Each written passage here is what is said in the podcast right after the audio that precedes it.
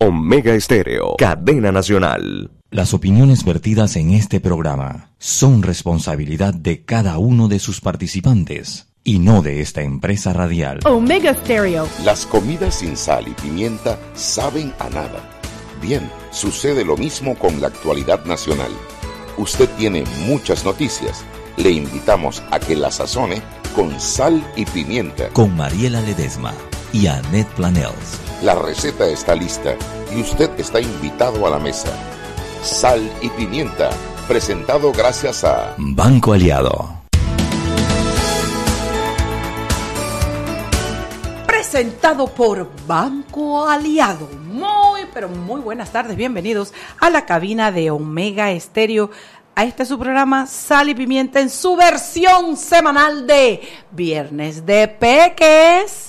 Hoy estoy feliz porque tengo a dos fantasmines. Hoy cuando yo llegué ya dos peques míos que eran fantasmas estaban aquí y yo brinqué de alegría. Mi Moniquichi, mi Moniquichi Crespo. ¿Cómo estás, Moniquichi? Ay, todo bien, extrañando el programa. Ay, mami, nosotros te extrañamos a ti. Y mi cochama linda todavía, Luis Eduardo Martínez. ¿Cómo estás, viejo? Aunque tú habías venido hace poco. Sí, sí, aquí bien contacto, pero pero sí suficientemente tiempo para, para notarlo, ¿no?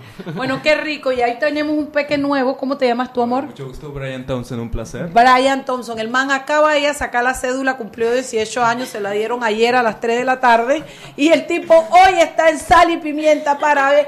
Pero primero, como nosotros hacemos un, un- tenemos una, un comité de, de, ¿cómo se llama eso? Cuando la gente va a entrar. De selección de bien, no, no, de selección de los miembros. ¿Cómo se llama eso? Eh, Un proceso un filtro, hombre, un filtro, un filtro. Aquí el muchacho viene a estrenarse porque si no le damos bola negra. Mm. Bueno, estamos aquí muy contentos, un día muy calmado. Chugui mandando fotos. A mí me da una rabia. Ustedes no han visto porque ustedes no siguen a la Chugui, ustedes ¿Dónde no usan Facebook. Está en Chiriquí desde el miércoles Ah. en Boquete. En Bolillá con Totoflores allá, están embolillados toda la distancia. Eh, pero solo fotos de todas las cosas buenas y divertidas que ella se merece, pero que a mí me molesta que yo no estoy en esa. Pues, ¿qué quiere que te diga? Ahí está en el aire Henry Cárdenas de la prensa.com. Henry, Buenas tardes, ¿cómo le va? me va que ya es ganancia, hay gente que no le va. Así mismo es, saludo a todos por allá. hombre. Ve, entonces tú llamando a, a Pauta en Radio para dar tu- tu- tus recuerdos de ayer. Es que yo estaba en sintonía ahí, entonces cuando comenzaron a hablar de esas cuestiones, yo le acabo de comentar a Roberto que me da tristeza cómo pasa el tiempo. Puchica, yo recuerdo sí. que la que la, Sí. lo que que el hot dog con la chicha costaba 15 centavos, la soda 10 centavos, no, pero una gana, yo era muy grande. Oye, ¿y tú no fuiste a bailar? ¿Y tú no fuiste a bailar el Scorpio? No, no, no, hasta allá no llegué. Con mis chombos nacionales, digo, mis combos nacionales. Hasta allá no llegué. Ay, Elisa, no te olvidaré. No, eso era lo máximo. Yo acababa de emigrar de, de, de la, de la metrópoli de Chiriquí para Panamá y yo rápidamente tuve claro que era el caballo de hierro el que le- Ay, Dios mío, pero bueno, qué tiempos aquello y qué rico que existe Pauta en Radio para poder recordarlos. Bueno, Henry Cárdenas, cuéntanos qué nos trae la prensa.com. Bueno, eh, lo que se está moviendo más eh, ahora este momento, bueno, les comento que en, eh, en el juicio, en la audiencia, eh, en la Corte Suprema de Justicia, el expresidente eh, está, en un, receso ahora mismo porque la defensa eh, pidió que eh, el expresidente Ricardo Martinelli fuera a ejercer su voto en las primarias. Evidentemente la fiscalía y los creyentes se han opuesto y en este momento el, juez de garantía, eh, Jerónimo Mejía, está analizando para tomar una decisión de parte, cada parte de su argumentación y esperemos que en los próximos minutos o la- si de repente demora un poquito más, eh, tengan una decisión si, porque quiere cumplir con eh, votar el día de las primarias este domingo.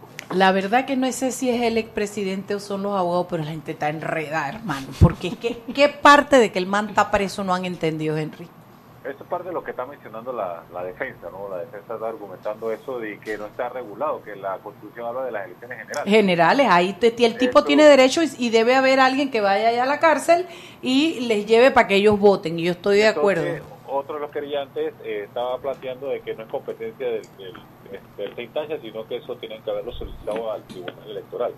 Hay argumentos de todos lados, así que imagínense, esperemos entonces para que... Además es necedad, primero porque yo no tengo ninguna duda de que Ricardo Martinelli va a salir entre los electos de su partido para representar el, el regimiento 88, que creo que es el de él. Eh, o sea que no es que su voto va a tomar la diferencia, hay empate y él tiene que votar. Eh, es como esa necedad de generar situaciones en las que todo el mundo piense que pobrecito Martinelli lo están maltratando. Mira tú, y el tipo dice que lo picó una tarántula y la tarántula se murió. Yo vi hoy un meme por ahí. Eso fue un tú a tú y perdió la tarántula según el meme. Apareció con la patica para arriba así toda recogida. Ay. Oye, bueno, eh, avanzando, eh, otra de las notas que durante el día que se sigue viendo la gente comentando es sobre la extensión, ¿no? De la línea 2 del metro, que va a llegar hasta el aeropuerto de Así Tocumen. es. Y entonces las constructoras Norberto Odebrecht de Brasil y FCC de España se unieron y participan de la licitación que realizó el Metro de Panamá este viernes para la, contra- la contratación del ramal hasta el aeropuerto. Eh, eso es lo que está buscando la gente. Y eh, también está el tema... Espérate, espérate, Henry, pon freno ahí. ¡Eh! Frena ahí que te quiero decir algo. Dígame.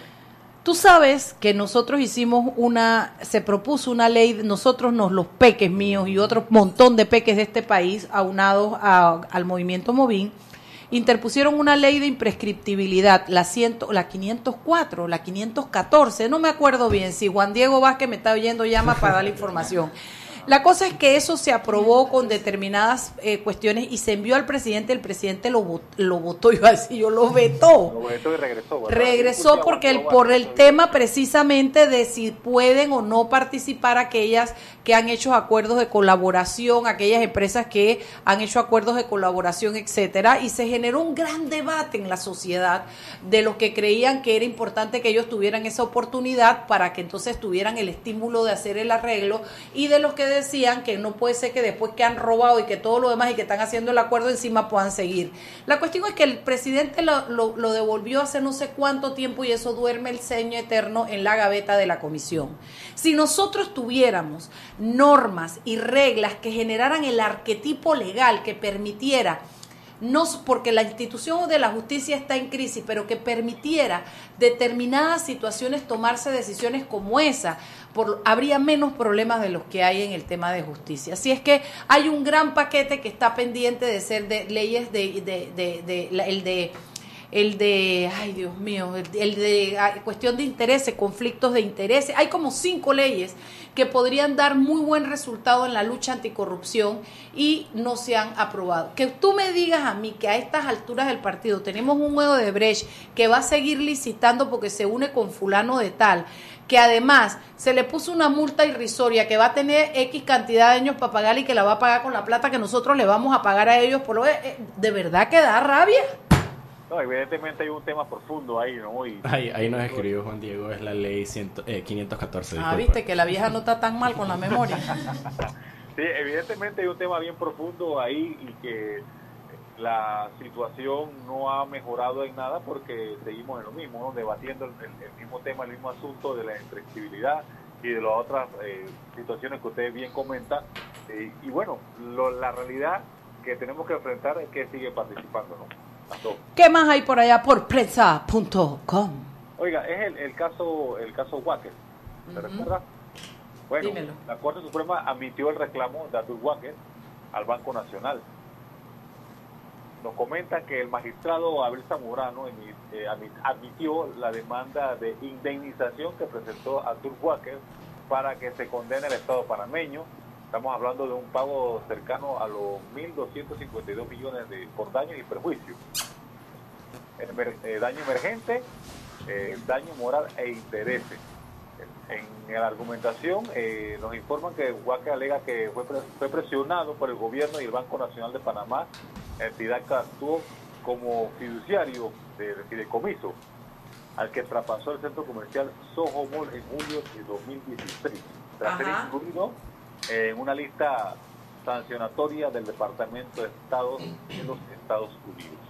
Vea usted, pues. Oye, para mañana sábado, que es el, es el modelo berlinés del, del, del- el, ¿Cómo se le llama ese? El formato berlinés del periódico. Correctamente. Oiga, eh, la transísmica, un proyecto vial desordenado. Yo preguntaría cuál proyecto vial, pero bueno, dale. Oiga, hay una nota interesante con los, compañeros de, de la sección de deporte. Una panameña con los Medias Rojas de Boston.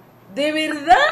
Así ¿Pero qué es cheerleader o es algo que.? No, no, no, es una parte administrativa, pero... Me alegro enormemente, porque ahora me vienen a decir que es cheerleader y no es que no me parezca bien, pero yo quisiera que destaquen eso, las panameñas que hacen otros tipos de trabajo, así que si es en la parte administrativa, eureka. Correctamente, eso es lo que tenemos por ahora y bueno, por el favor de Dios, eh, nos escuchemos el día lunes.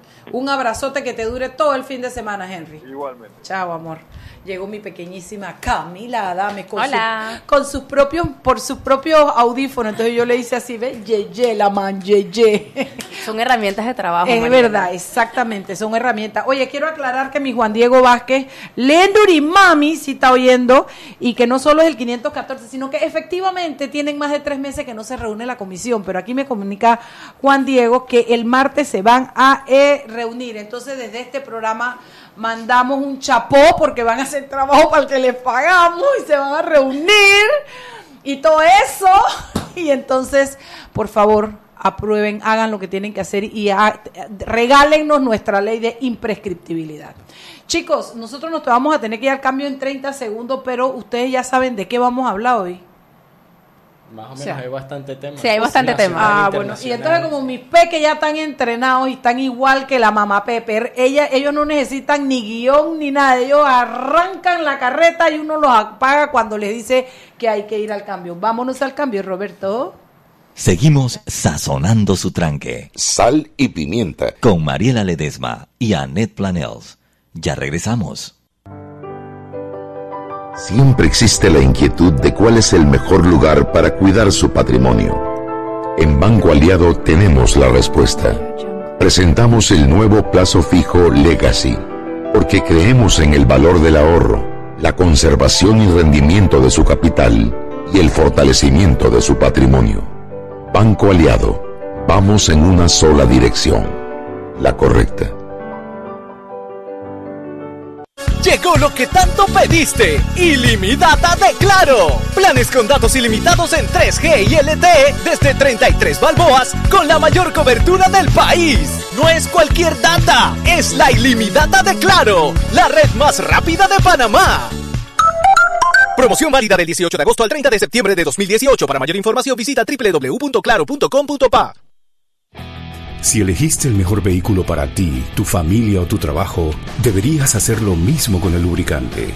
Ahora Terpel te ofrece una nueva familia de lubricantes de última generación, desarrollados con tecnología americana para proteger y evitar el desgaste en cada tipo de vehículo, pero inspirados en un motor más importante que el que mueve tu auto. Máxima protección y mayor rendimiento para el motor que mueve tu vida. Nuevos lubricantes Terpel. Joven, ayúdeme. Me dijeron que por aquí hay un lugar donde puede encontrar sillas de rueda, andadera y eso. Casualmente vengo de ahí. La casa del médico es el lugar donde compro todo lo que necesito si de salud se trata. Y la gran mayoría de los médicos compramos ahí. Joven, ¿y cómo están los precios? Excelente, los precios justos y tienen también equipos para alquilar. La Casa del Médico, sillas de rueda de todo tipo y tamaño, andaderas, muletas, camas hospitalarias y todo lo que necesita el profesional de la salud para beneficio del paciente. Ubicados en Panamá, calle Justo Orsemena y en Chiriquí, Plaza Luar, local 1 a un costado del Hotel Ciudad de David. La Casa del Médico. Contáctanos al 207-6300 en Panamá o al 787-0028 en David y síguenos en nuestras redes sociales de Instagram y Facebook. Seguimos sazonando su tranque. Sal y pimienta. Con Mariela Ledesma y Annette Planels. Ya estamos de vuelta. Sal y pimienta por la cadena nacional simultánea Omega Estéreo. Ahorra Panamá con cada moneda que ahorres, aportas a tus sueños haciéndolos realidad. Abre tu cuenta de ahorro hoy. Banco Nacional de Panamá, grande como tú. Y la Fundación Telefónica Panamá, comprometida con una educación digital de calidad, organiza el foro Conectados con la Educación, con la participación de expositores internacionales y locales que abordarán temas relacionados al uso de la tecnología en el aula de clases, herramientas digitales e innovación en materia educativa. Lo invitamos a seguir la transmisión en vivo el martes 9 de octubre desde las 9 de la mañana en la página de Facebook de la Fundación Telefónica Panamá. Fundación Telefónica al lado social de la transformación digital. Continuamos con más aquí en Sal y Pimienta.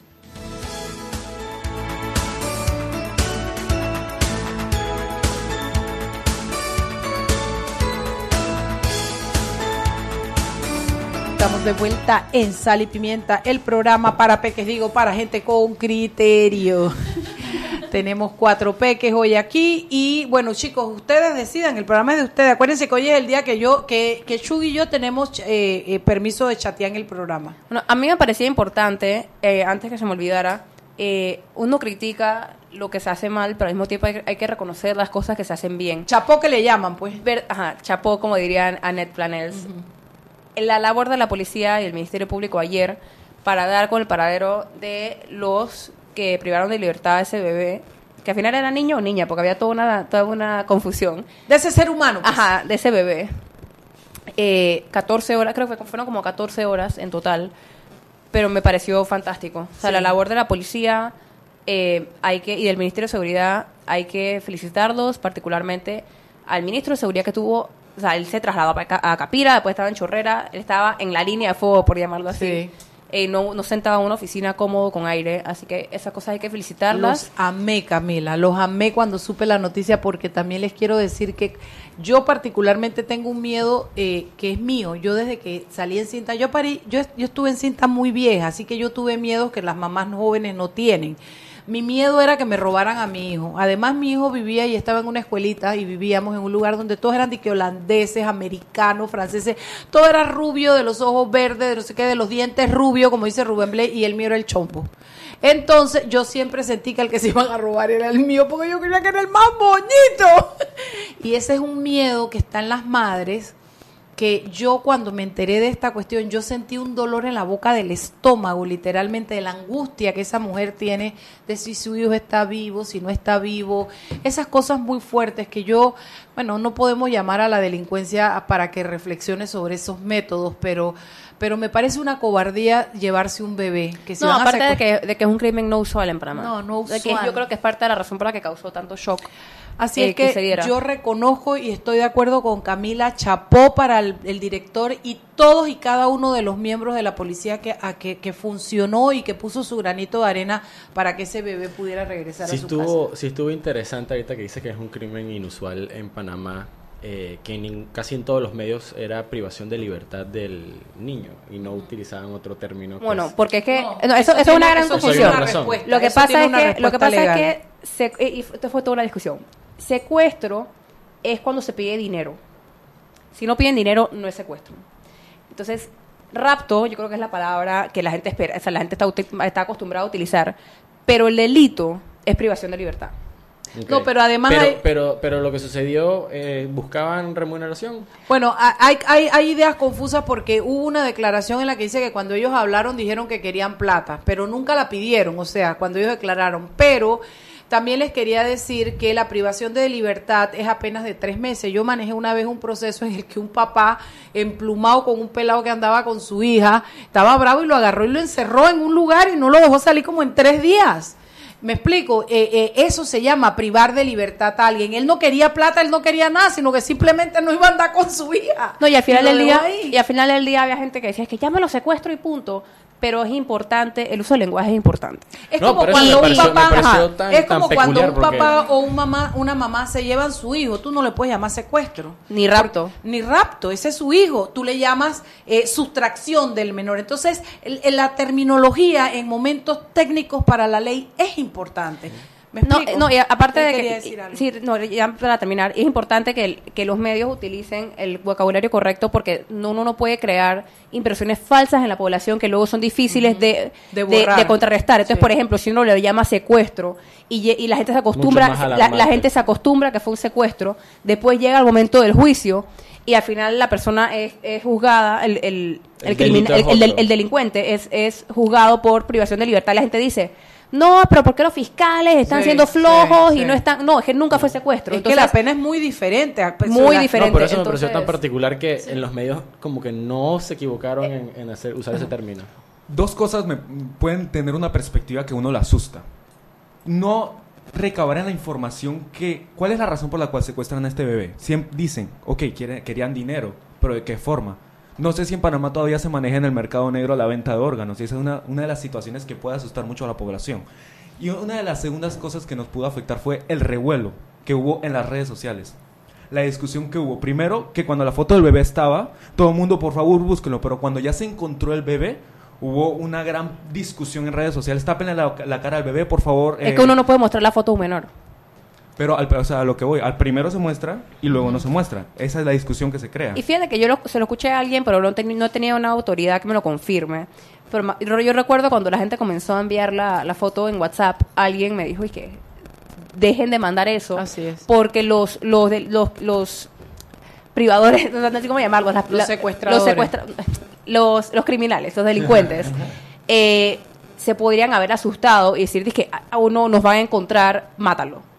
O sea, que de- alguien, alguien mencionó, y no sé qué tan cierto sea, me encantaría que alguna autoridad que esté, que esté escuchando, o alguien, alguien que conozca estos casos, que esté escuchando, nos escriba al Twitter o, o al WhatsApp de alguien aquí.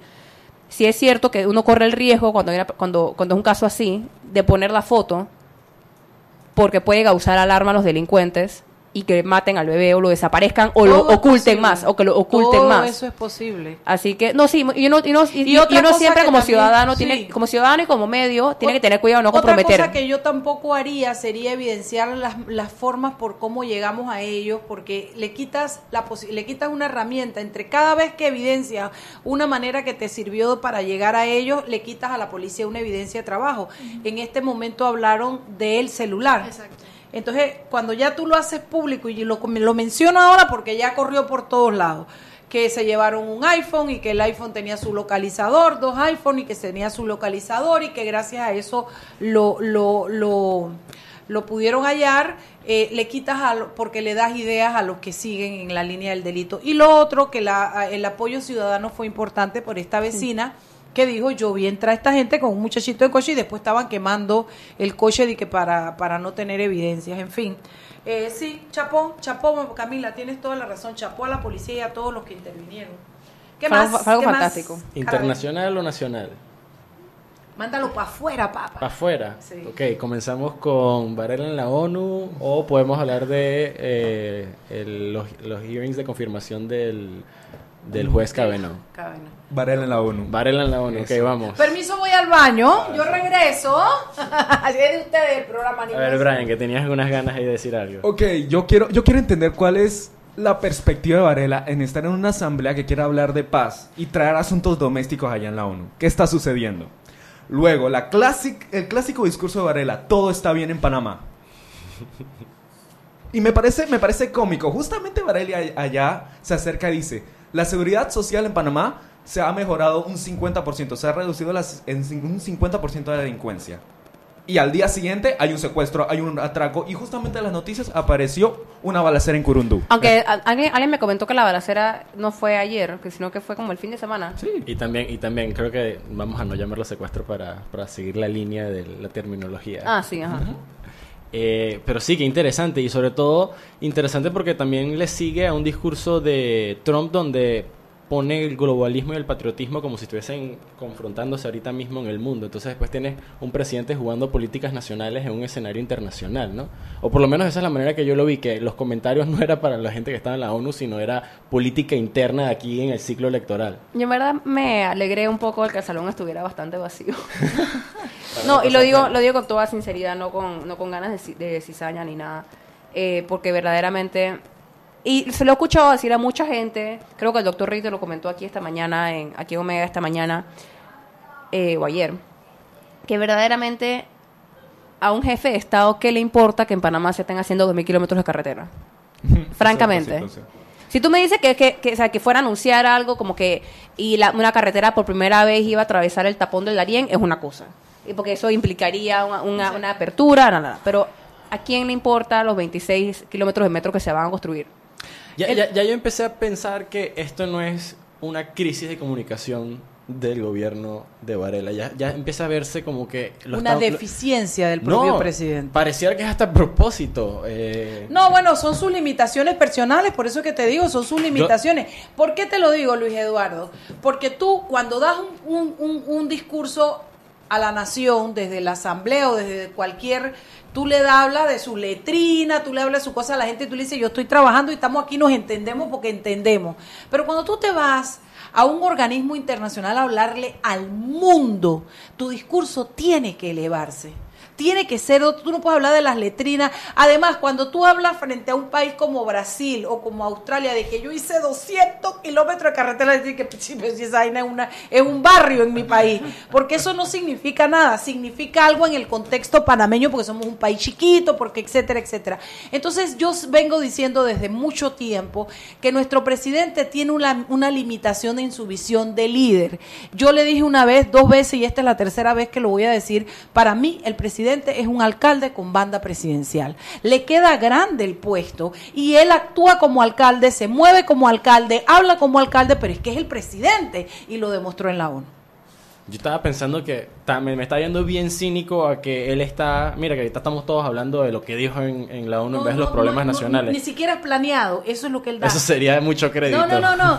Él llega hasta ahí.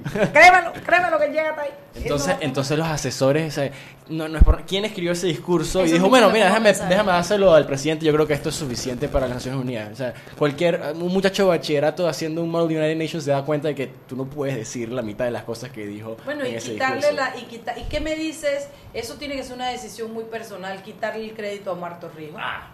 Sí, pero, o sea, eso... Digo, incluso, incluso o sea, eso es lo mínimo, primero. Eso es lo Y segundo, también, no solamente quitarle el crédito, y no solamente a Omar Torrijos, porque tengamos en cuenta que lo que hizo Omar Torrijos también fue consecuencia de... De todo un trabajo. De, todo pero un es que los trabajo. Del 9 trata- de enero. pero los Del- tratados se de los llaman. Torrijos Carta, es que no se trata de qué nivel de reconocimiento, es el nombre de los Sí, tratados. exacto, ¿ya? exacto, exacto, primero. Y segundo, también como que intentando desprestigiar a la persona nacional, cuando se está metiendo en temas nacionales, despre- pre- desprestigiar a la persona nacional y elevar a la persona americana, que tan siquiera tiene como ni, ni fu ni fa. Discúlpame, también quitemos la palabra americana, estadounidense, para ser más precisos.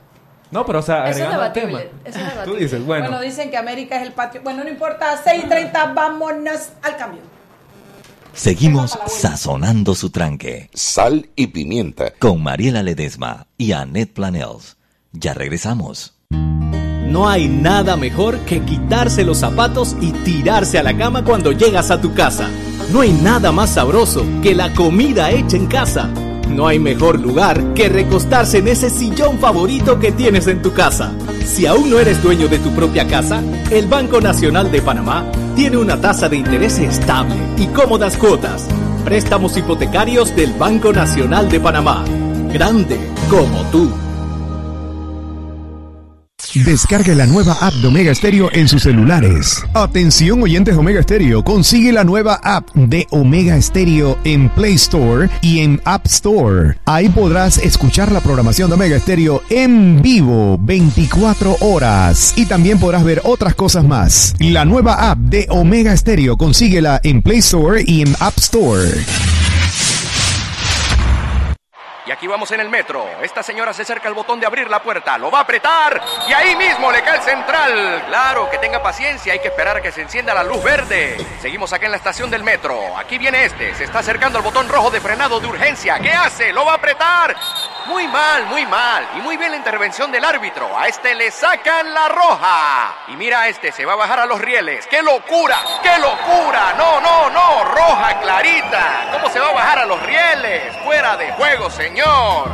Sigue las reglas de comportamiento del metro. Son para tu seguridad y para que el metro siga avanzando como te lo mereces. Metro de Panamá. Lo bueno avanza. Siempre existe la inquietud de cuál es el mejor lugar para cuidar su patrimonio. En Banco Aliado tenemos la respuesta. Presentamos el nuevo plazo fijo Legacy, porque creemos en el valor del ahorro, la conservación y rendimiento de su capital y el fortalecimiento de su patrimonio. Banco Aliado, vamos en una sola dirección, la correcta.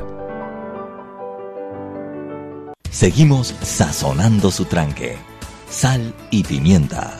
Con Mariela Ledesma y Annette Planels. Ya estamos de vuelta.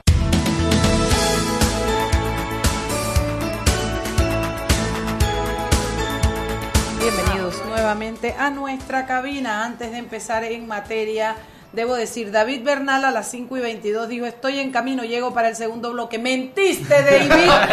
Estamos en el tercer bloque y no suena el timbre, papá. Felipe Chandi, que está en sintonía. Mi Feliponcho está femo de la glándula femo, mi titi lindo.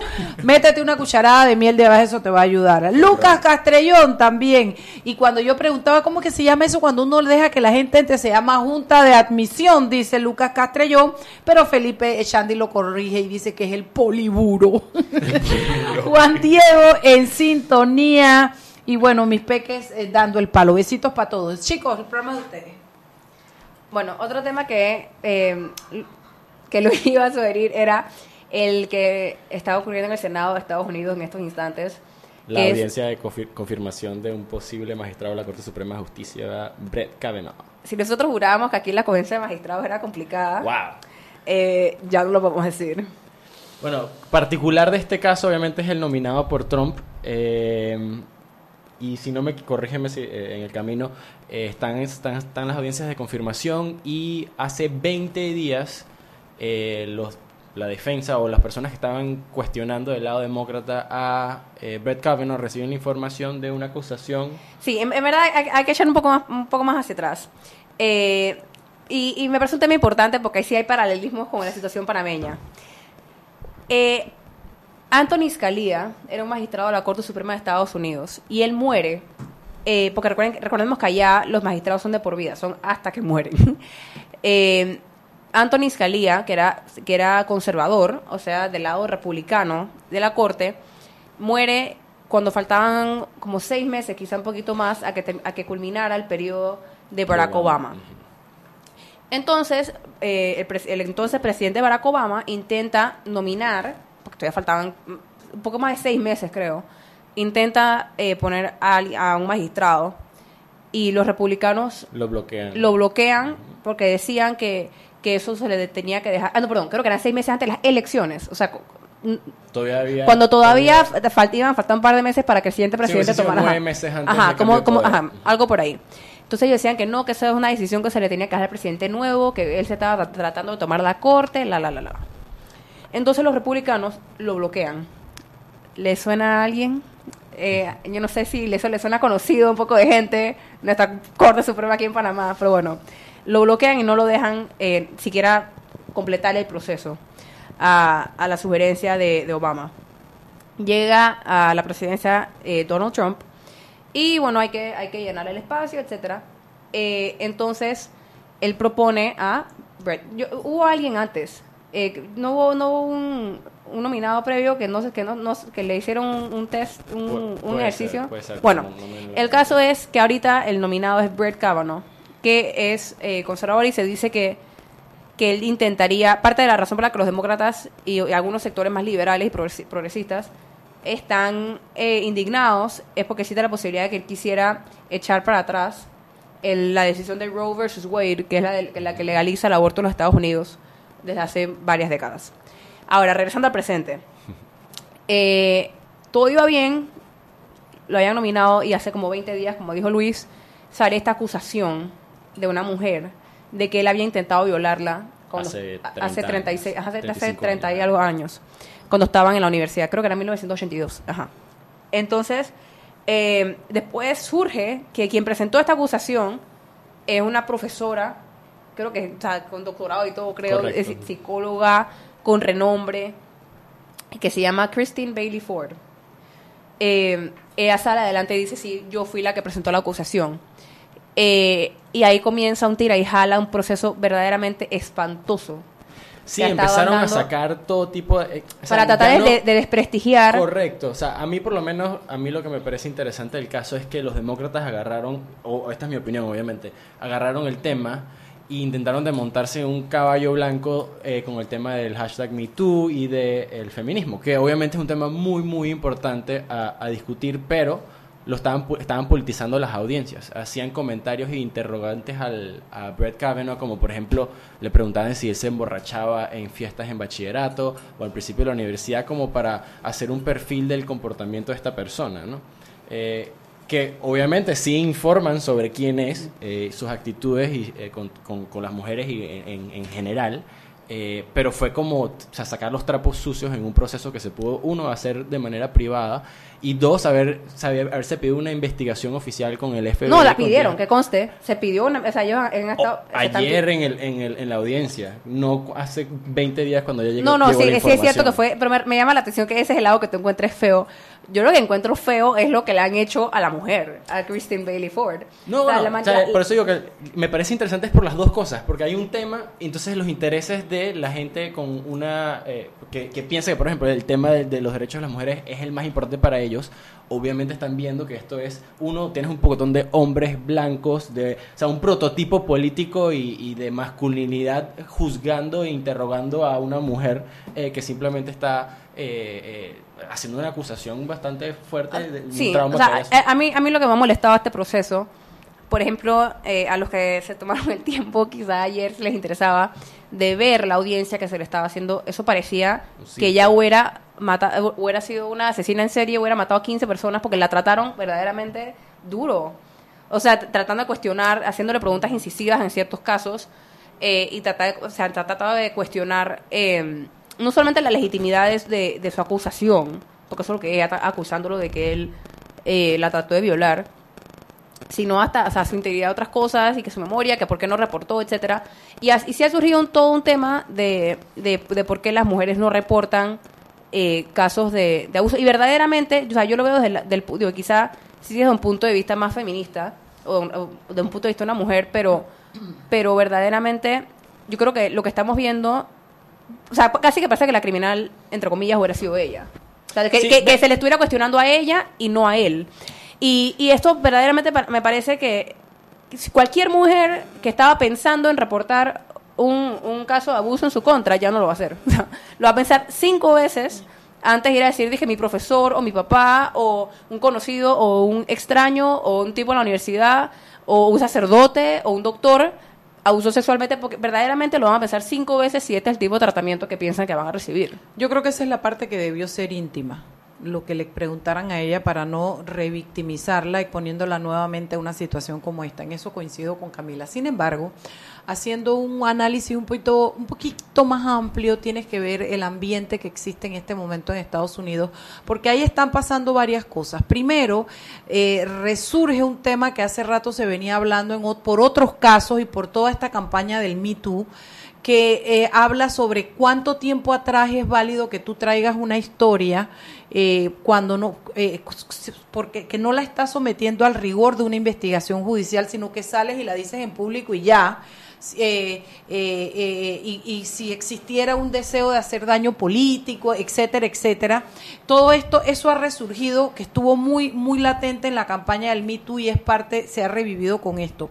Y por otro lado, acuérdense que vienen las elecciones de medio término. Entonces la parte política no escapa a esto. Los, los, los republicanos están con el cuchillo entre los dientes que no quieren cejar ni dejar que pasen a, porque se están jugando en estas elecciones eh, la figura de los republicanos. Entonces esto, además él es un republicano puro, o sea, un conservador, no republicano, puro y duro que responde a todos los intereses de la más alta aristocracia republicana en el sentido de que todos esos principios de no al matrimonio gay, de no el derecho al aborto, de no la legalización, todas esas luchas eh, tradicionales entre conceptos de un partido y del otro están en juego en este momento por la figura de Trump en el medio, que está exacerbando unos temas que tampoco son parte de la agenda demócrata. Entonces es como un choque muy fuerte en este momento que se está dando en el cual se decide esto. Son varios temas. El punto para mí es que hay una parte de esto que no debiera ser pública. El que está haciendo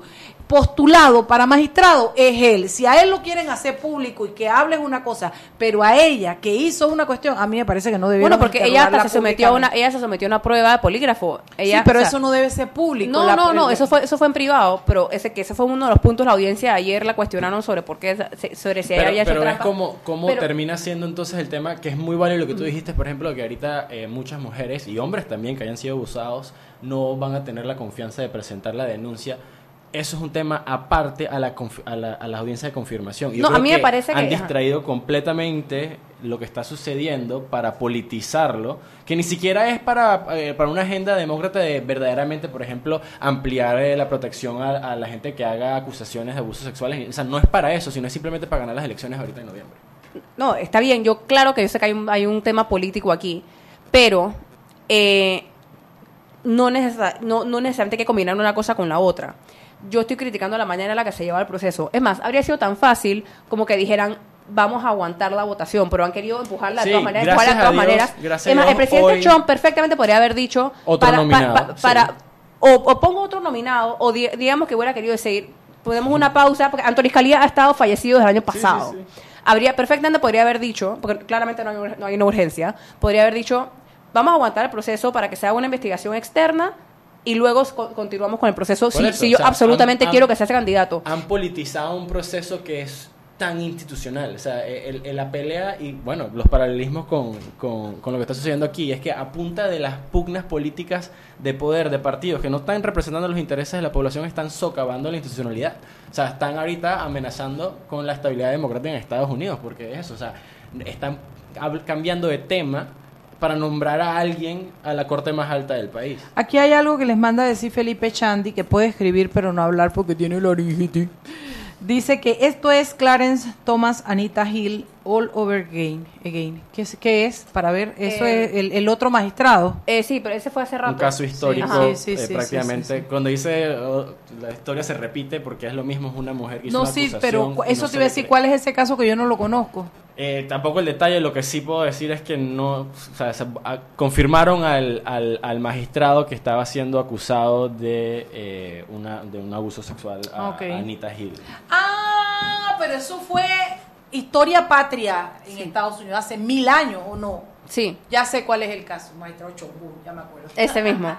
Pero, pero es interesante que existiendo ese precedente, estemos viendo. Sí, yo creo que ha sido manejado de una manera espantosa, espantosa, espantosa. Eh, O sea, que- literalmente estamos viendo a un candidato magistrado de la corte respondiendo a preguntas como eh, qué significa ciertos acrónimos y los acrónimos hablan sobre flatulencia o sobre emborracharse y, perder la memoria. O sea, eh, es un circo, es un circo lo que se estaba haciendo y bueno, capaz también aerió un, un personaje eh, que de repente no debería terminar en la corte más alta del país, ¿no? Sí, parece que el En estilo de de por vida. sí. Dice Daniel Opera, chichitas en, en, en eh, Yopera, Dopera, ya Popera, sabes. popera, Popera. popera. Ah, ahora en un televisor local le pusieron Popera. bueno, Popera. Dice Popera que esto pasó en el año 1991, lo de Clarence. Clarence, Clarence, ya saben cuál. Clarence Clarence, Thomas. Thomas. Eh, así es que bueno. Eh, chicos, son las 6 y 45, nos tenemos que ir al cambio. Cuando regresamos, tema nuevo, ¿verdad? Venga, Tema pues. nuevo. Seguimos sazonando su tranque. Sal y pimienta. Con Mariela Ledesma y Annette Planels. Ya regresamos. Si elegiste el mejor vehículo para ti, tu familia o tu trabajo, deberías hacer lo mismo con el lubricante. Ahora Terpel te ofrece una nueva familia de lubricantes de última generación, desarrollados con tecnología americana para proteger y evitar el desgaste en cada tipo de vehículo, pero inspirados en un motor más importante que el que mueve tu auto. Máxima protección y mayor rendimiento para el motor que mueve tu vida. Nuevos lubricantes Terpel. Llegó lo que tanto pediste. Ilimitada de Claro. Planes con datos ilimitados en 3G y LTE desde 33 balboas con la mayor cobertura del país. No es cualquier data, es la ilimitada de Claro, la red más rápida de Panamá. Promoción válida del 18 de agosto al 30 de septiembre de 2018. Para mayor información visita www.claro.com.pa. Siempre existe la inquietud de cuál es el mejor lugar para cuidar su patrimonio. En Banco Aliado tenemos la respuesta. Presentamos el nuevo plazo fijo Legacy, porque creemos en el valor del ahorro la conservación y rendimiento de su capital y el fortalecimiento de su patrimonio. Banco Aliado, vamos en una sola dirección, la correcta. Joven, ayúdeme. Me dijeron que por aquí hay un lugar donde puede encontrar sillas de rueda, andadera y eso. Casualmente vengo de ahí. La casa del médico es el lugar donde compro todo lo que necesito si de salud se trata. Y la gran mayoría de los médicos compramos ahí. Joven, ¿y cómo están los precios? Excelente, los precios justos y tienen también equipos para alquilar. La casa del médico, sillas de rueda de todo tipo y tamaño, andaderas, muletas, camas hospitalarias y todo lo que necesita el profesional de la salud para beneficio del paciente. Ubicados en Panamá, calle Justo Orsemena y en Chiriquí, Plaza Luar, local 1 a un costado del Hotel Ciudad de David, la casa del médico. Contáctanos al 207-6300 en Panamá o al 787-0028 en David y síguenos en nuestras redes sociales de Instagram y Facebook. Seguimos sazonando su tranque. Sal y pimienta. Con Mariela Ledesma y Annette Planels. Ya estamos de vuelta.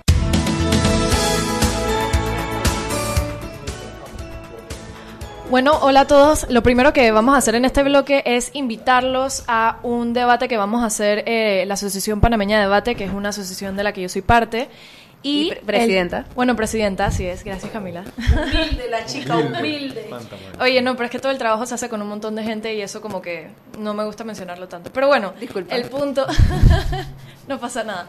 El punto es que vamos a hacer un debate porque se ha mencionado bastante que se tiene que reformar la constitución, que si hacemos una asamblea constituyente, pero realmente no, no encontramos los argumentos de personas realmente expertas en el tema, que ya sean politólogos o ya sean constitucionalistas, que nos dicen cuáles son las amenazas y cuáles son los beneficios de hacer una constituyente.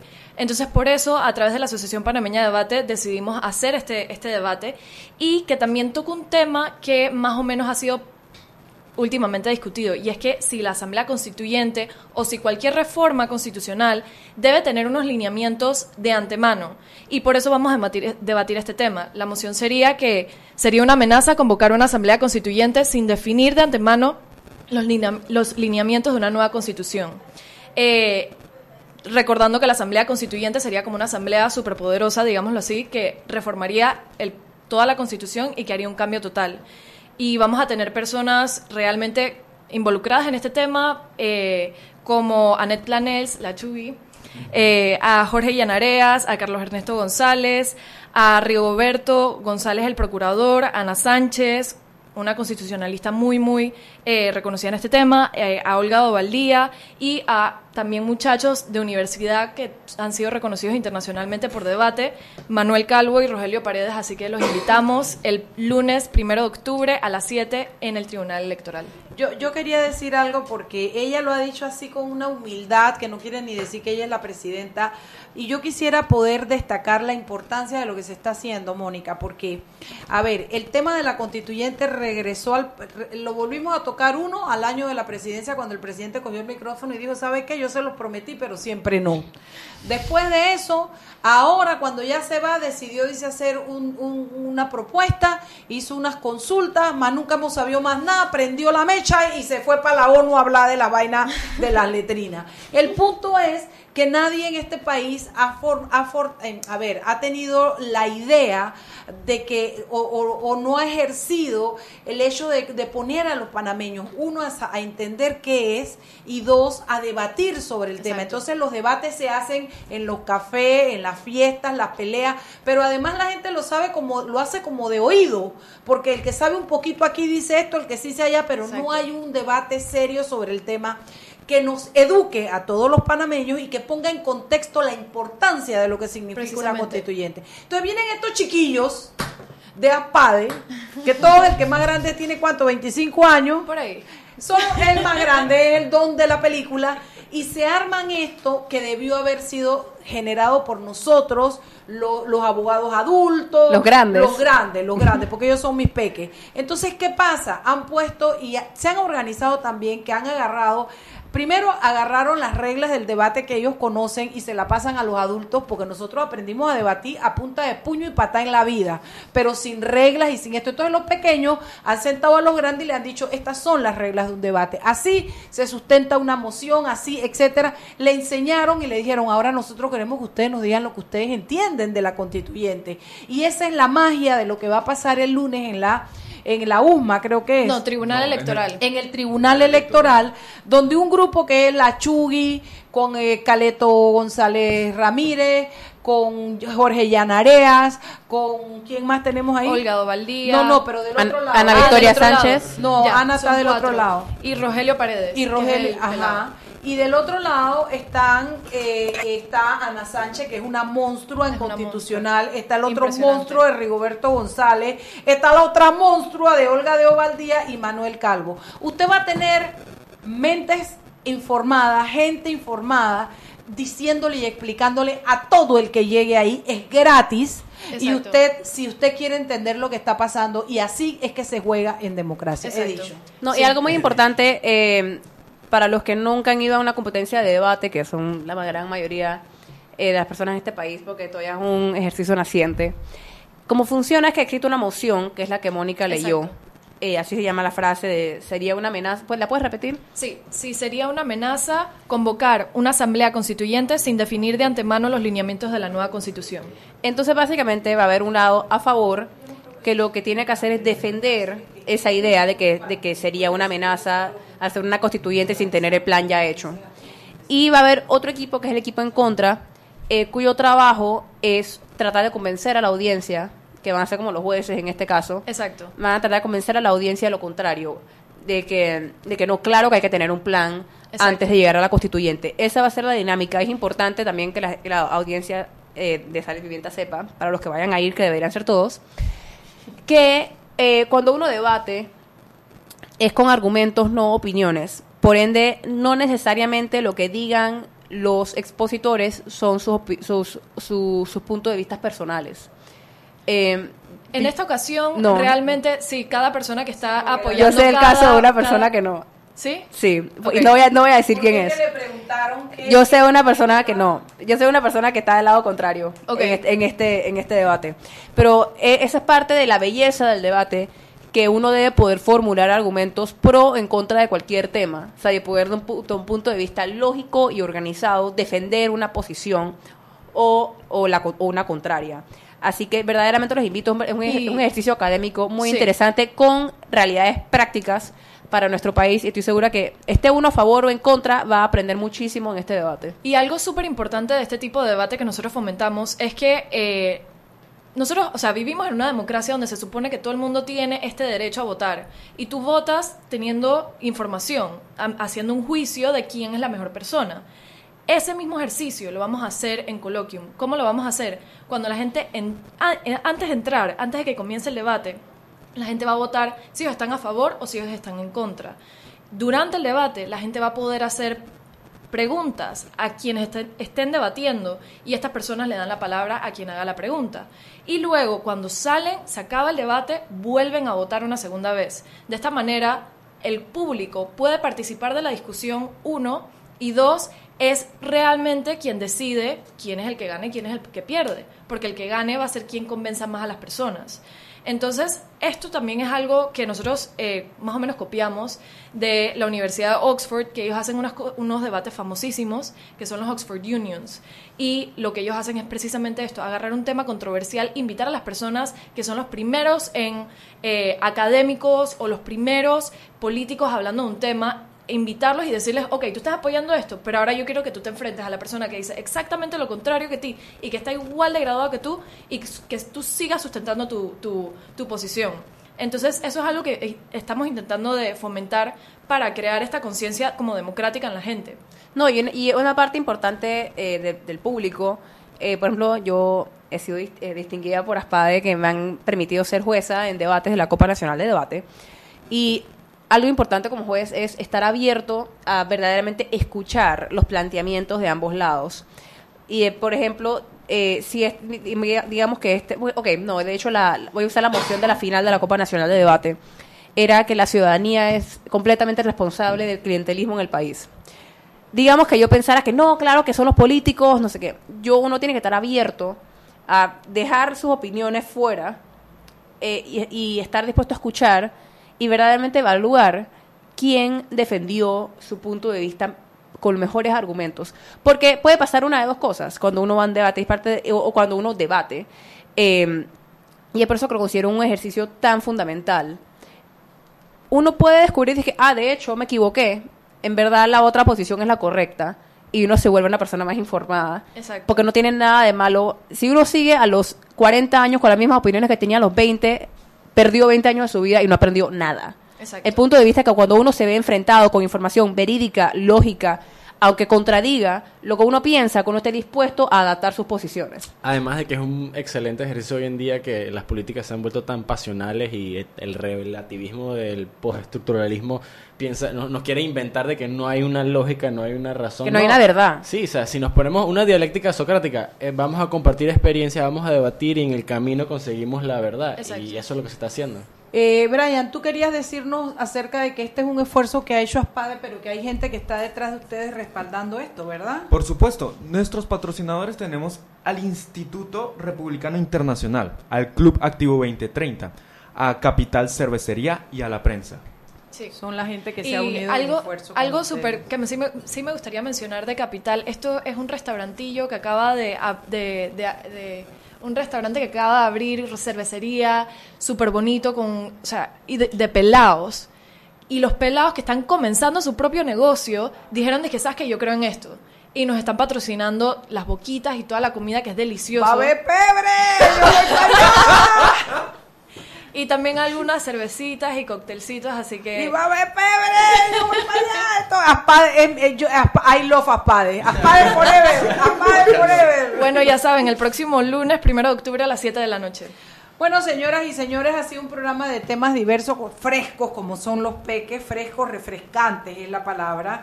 Eh, y ustedes han podido darse cuenta, pues, que los chicos están en todo, están aquí, están en Estados Unidos, lo que está pasando allá, están apoyando, etcétera. ¿Y por qué se los digo y se los recalco tanto siempre? Porque en el fondo lo que les quiero decir, nosotros tenemos esa responsabilidad también.